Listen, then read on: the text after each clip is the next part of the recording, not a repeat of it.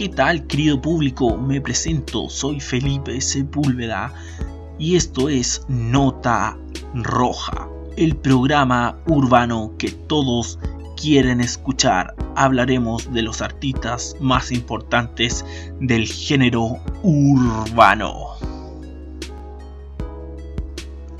Y querido público, tal como lo escucharon, soy Felipe Sepúlveda y este es Nota Roja. Y hoy hablaremos de la carrera de Daddy Yankee, uno de los artistas más respetados del reggaetón. Sí, así tal cual lo escucharon. El artista más respetado del el reggaetón, Daddy Yankee. Vamos con la historia. El cantante Daddy Yankee nació en Río Piedra, San Juan de Puerto Rico, el 3 de febrero del 77. Su nombre verdadero es Raymond Luis Ayala Rodríguez. En la actualidad es un reconocido artista de música urbana que también ha destacado por sus otros desempeños como productor de cine, actor, locutor y empresario. A los 18 años, Daddy Yankee hizo su primer proyecto oficial titulado No Mercy del 95, con el apoyo de DJ Playero, quien se convirtió en un gran amigo y uno de los promotores de su carrera. Yankee incursionó como el productor El Cartel, Los Intocables del 97 y El Cartel 2, Los Cangles del 2001 sus letras se inspiraron en el ambiente conflictivo de su barrio Río Piedra, antigua municipalidad anexada a la capital, San Juan de Puerto Rico. Realmente nunca fue un joven aplicado y entregado a la escuela antes de querer ser cantante, quería dedicarse al béisbol, pero no pudo ya que recibió un disparo en una de sus piernas que cortó un tendón. En su tiempo libre bailaba break dance y 2004, en poco más de un año y medio, llegó a venderse en todo el mundo 2 millones de copias del disco, que obtendría multitudes de reconocimientos, recibió el premio Lo Nuestro y el Latin Billboard, y el exitoso single Gasolina, extraído del álbum, fue nominado para los Grammy y los MTV aunque seguía fiel al reggaetón, Daddy Yankee tuvo el acierto de dejarse llevar por su olfato y sus elecciones y sus finos gustos e introdujo también ritmos más próximos al hip hop, al rap e incluso en algunos temas a la salsa, género que había sido siempre una de sus debilidades. La promoción del álbum llevó al artista de gira por toda América e, y Europa sin excluir países de habla hispana como Francia, Italia. El disco llegó incluso a introducirse en las listas de superventas de Japón del 2006.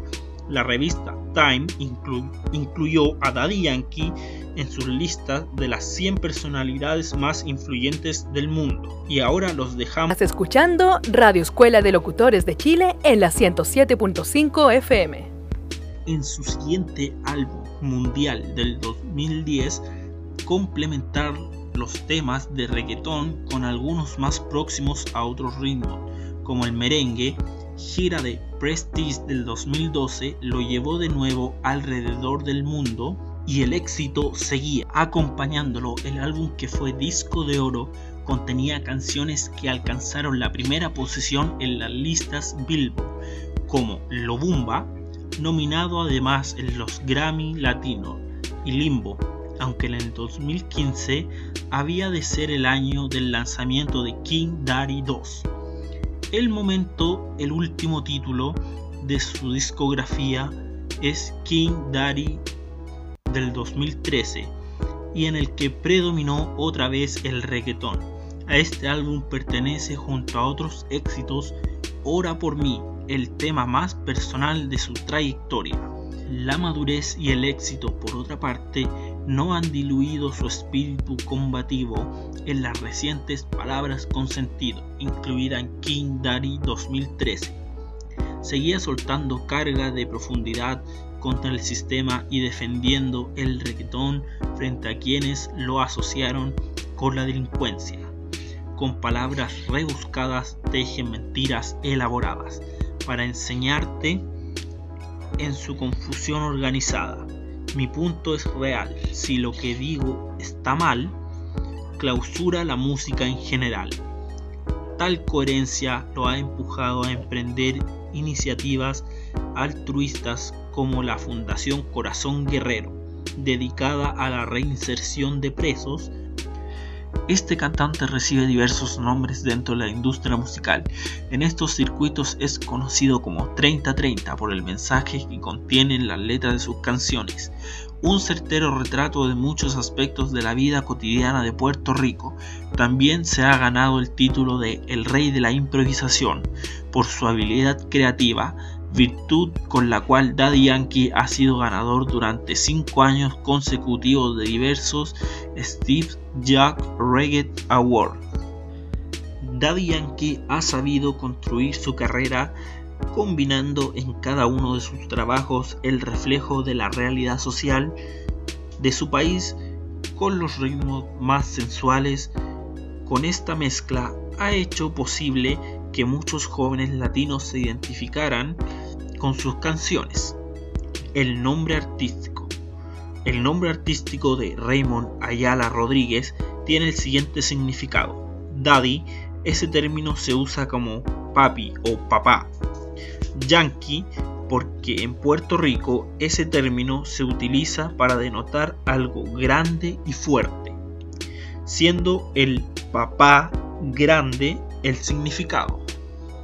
Después de cosechar una gran cantidad de éxitos y reconocimientos, Daddy Yankee se ha convertido en uno de los principales y más famosos artistas del ámbito mundial y en el embajador máximo exponente de su género.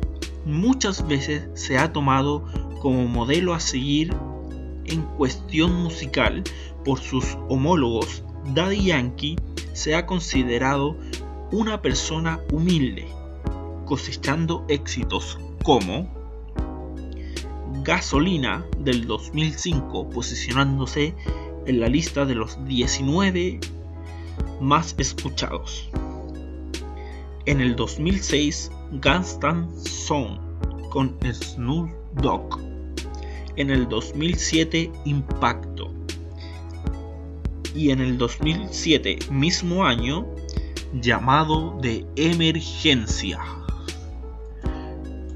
King Daddy, según el cantante, es el disco que es pro género porque la gente está esperando puro requetón de la A a la Z como uno de sus pilares y es el regreso a sus raíces del requetón. Es música 100% real, fuerte, cruda y auténtica, explicó el artista. El primer single oficial del álbum fue La Nueva y la Ex, publicado el 2 de febrero del 2014. En enero del 2015 lanza al mercado el tema Imaginándote, en colaboración con Raycom, el cual pronto llega a la lista de popularidad como el Top Latin Song. Pronto llega a las listas de popularidad como el Top Latin Song. Colombia de Monitor Latino. En el 2015 también colabora con Wisin y Carlos Vives en el tema Nota de Amor, el cual ha llegado a colocarse en el ranking de algunas listas de popularidad como Monitor Latino.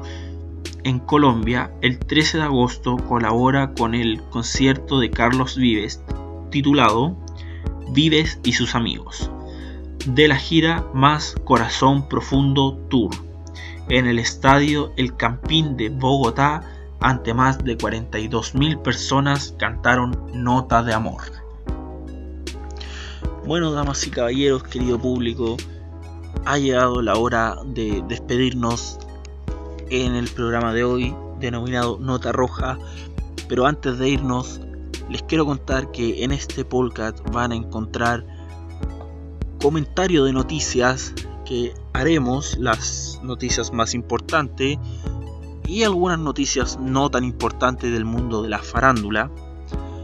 también encontrarán entrevistas interesantes y algún otro tema que ustedes nos podrán estar sugiriendo o que hablemos de la vida de otro artista, ya sea del el reggaetón o de la música en general. Nos podrán estar comunicando sus peticiones a través de Facebook e Instagram, que se los diremos en el siguiente capítulo de Nota Roja. Y para ir finalizando, me despido, soy Felipe Sepúlveda, como ya saben, y esto es Nota Roja.